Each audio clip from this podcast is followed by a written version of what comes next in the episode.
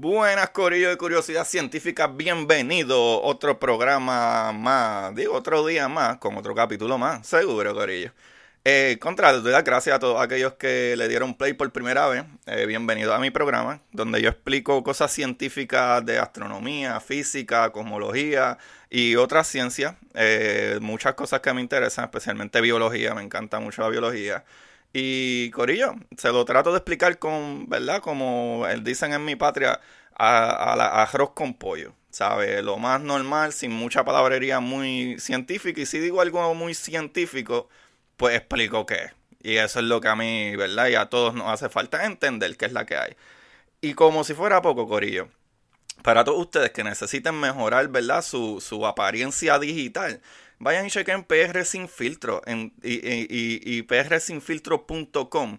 También consta de la red de podcast que en, el cual se encuentra Café en Mano Podcast con Don Juan del Campo. Ese muchachito que trabaja ahí de mano a mano con PR Sin Filtro les puede ayudar no solo a que escuchen un podcast brutal, también que ustedes mejoren su podcast, su programa, su, su página web, música, lo que usted quiera, su logo. Vaya y chequese a Don Juan del Campo en todas las plataformas. Y también, no solo eso, también tenemos el Pocket para que vea un podcast Corillo que le va a enseñar a cómo bregar con sus finanzas con Ana Resto. Busquen a El Pocket y Ana Resto, que también es parte de la red de podcast de PR Sin Filtro. Y no nos quedamos ahí, papá, porque nosotros no somos, ¿sabes? Cualquier cosa. Nosotros estamos muy por encima. Y tenemos a Mamacitas Down to Earth con Jaya ahí que tiene conversaciones maravillosas con su amiga, amistades, cosas de mujeres y de todo. Pero en especial de conversaciones entre mujeres maravillosas. Chequénselo. Y nada, vamos con el capítulo. Como dice Marie Curie, en la vida no existe nada que temer, solo cosas que comprender.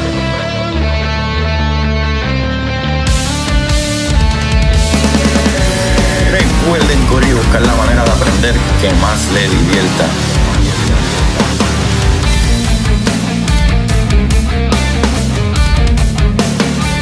Neil deGrasse Tyson dice, nadie que es curioso es tonto. Las personas que no hacen preguntas permanecen ignorantes del resto de su vida. Y para ustedes, esto es curiosidad científica.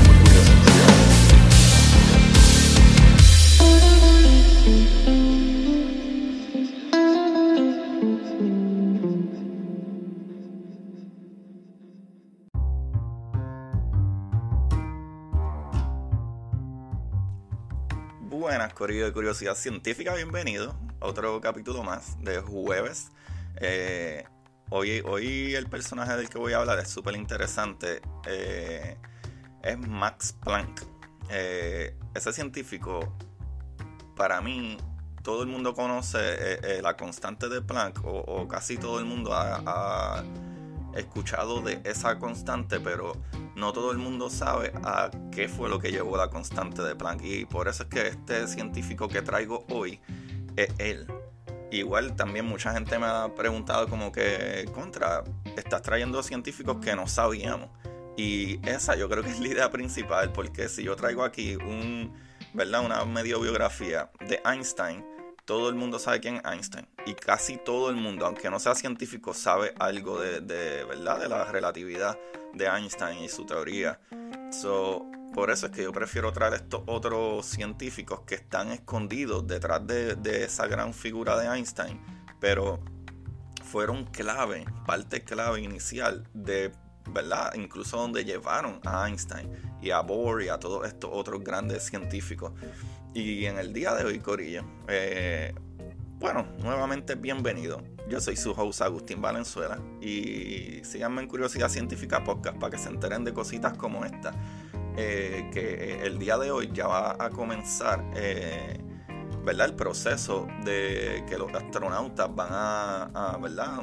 los astronautas van a bajar de la estación espacial. O sea, tres astronautas, se, como quien dice, se cambiaron, enviaron tres allá arriba y ahora van a bajar tres más, ¿verdad? Estos astronautas de la NASA, Andrew Morgan y Jessica Meyer. Y entonces eh, también de la Russian Space Agency, el Roscosmos, eh, hopefully no mato su nombre, Oleg Skripkov, Skripokka, Algo así, discúlpame. Eh, Oleg, es un poquito difícil mencionar tu nombre. Corillo, eso está súper cool anyway. Para que lo sepan, so, básicamente entre hoy y mañana eh, empieza ese proceso. Ya mañana eh, en tarde noche deberían ellos estar entrando a la atmósfera y aterrizando ¿verdad? En, nuestra Tierra, nuestro planeta. So, eso está súper cool.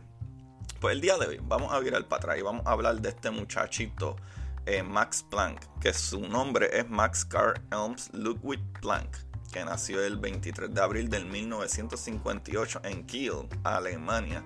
Fue premiado con el Nobel y considerado el creador de la teoría cuántica. Y yo he mencionado mucho eso de que a este se le conoce como el padre de la mecánica cuántica, física cuántica y esto cuántico, pero es que literal, este muchacho fue el que trajo ese, ese nombre básicamente de cuánto, de, de cantidades, de cuántica. Por eso es que el creador de la teoría cuántica, por la parte de los cuantos.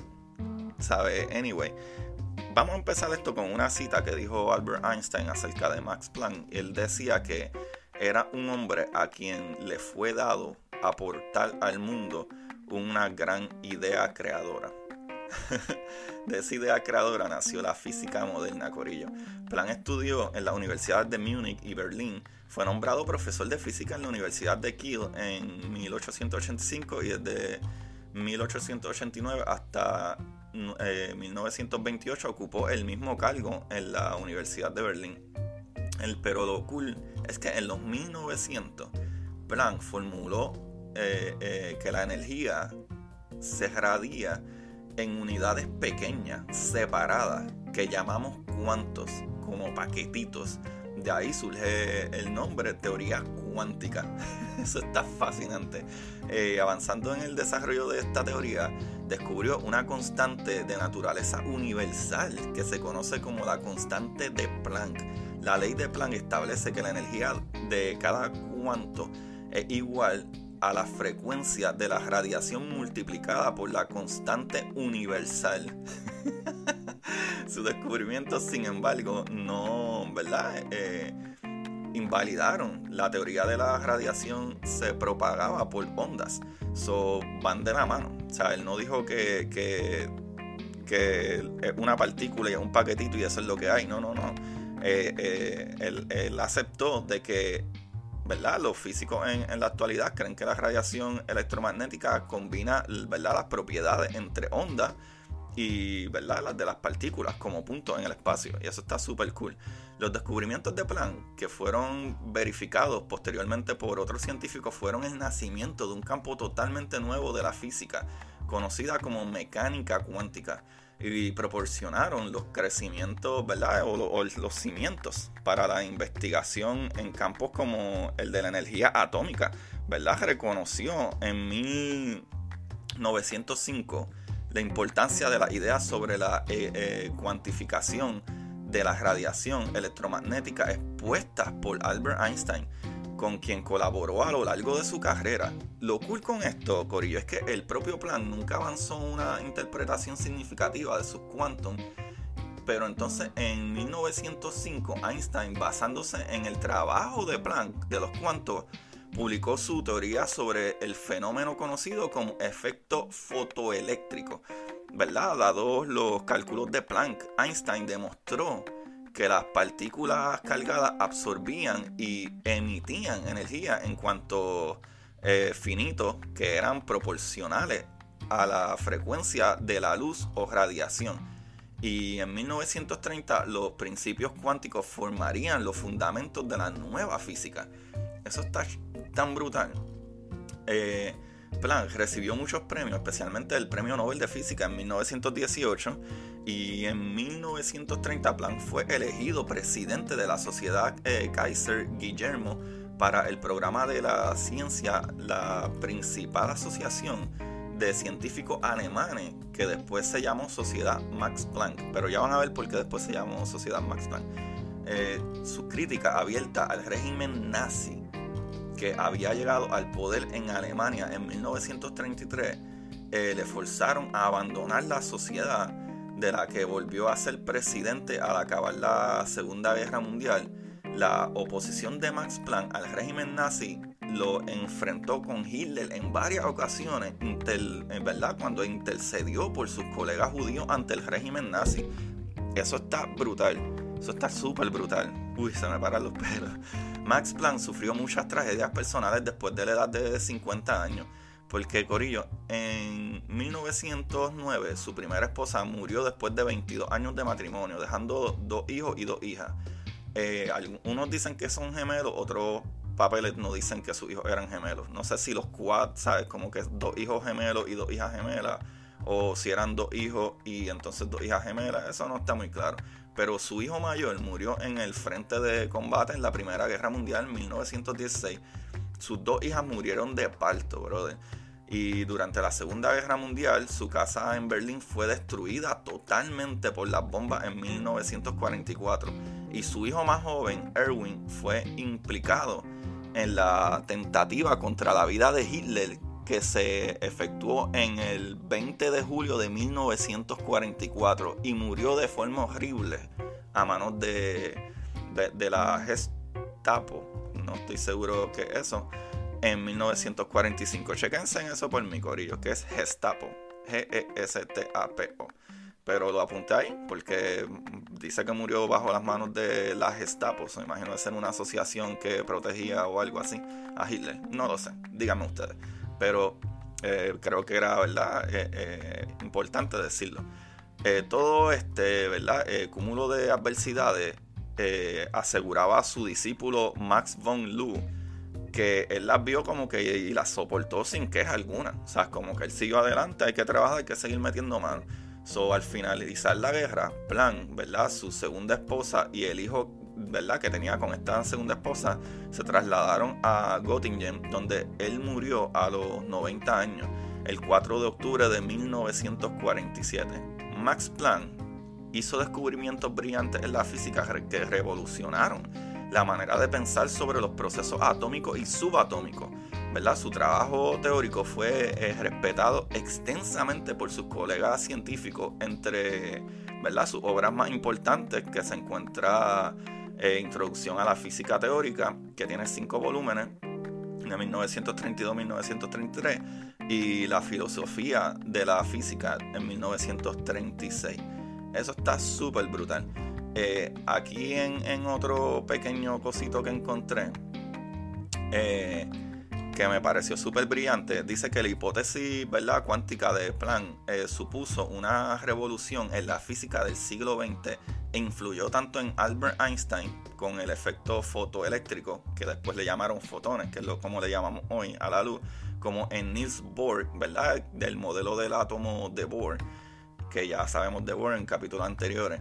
¿verdad? El primero concluyó en 1905 que la única explicación válida para el llamado efecto fotoeléctrico consiste en suponer que en una radiación de frecuencia determinada la energía se concentra en corpúsculos, ¿verdad? Que son cuantos de luz eh, que conocemos hoy en día como fotones, ¿sabes? Como si fueran paquetitos, cuyo valor es igual al producto de la constante de Planck por dicha frecuencia eso está brutal, que a pesar de ello, ¿verdad? Tanto Planck como el propio Einstein fueron eh, reacios a aceptar la interpretación probabilística de la mecánica cuántica. ¿Sabe? Ellos no estaban de acuerdo que la mecánica cuántica, como funcionaban las cosas a nivel cuántico, eh, no tenían las mismas leyes, ¿verdad? O no seguían patrones que, fueran determinados, sino que eran más bien probabilísticos, ¿verdad? de probabilidades, que eso es lo que después eh, Schrödinger, tiene en su teoría de, de Schrödinger y de la ola.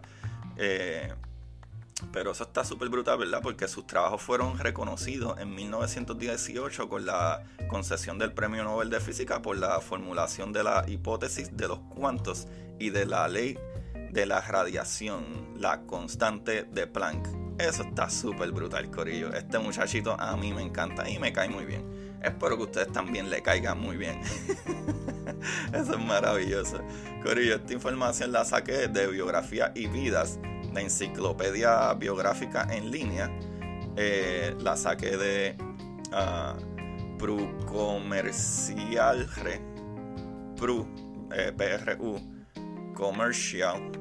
eh, re.com y de. Astromía.com. Yo creo que esta información está súper chévere, súper nice. ¿Quién conocía de Planck? ¿Quién conocía de su constante? ¿Y quién sabía que gracias a Planck y, ¿verdad? y, y, a su idea eh, de cuánto de paquetes de información, ¿verdad? Sobre sus estudios de los cuerpos negros, lo cual aprendimos hoy también que es un cuerpo negro. Eh, es que Einstein pudo traer su, su teoría, ¿verdad? Electrofotónica. Eso está súper brutal. Corillo. Eh, nada, ahí lo tienen. Espero que les haya gustado.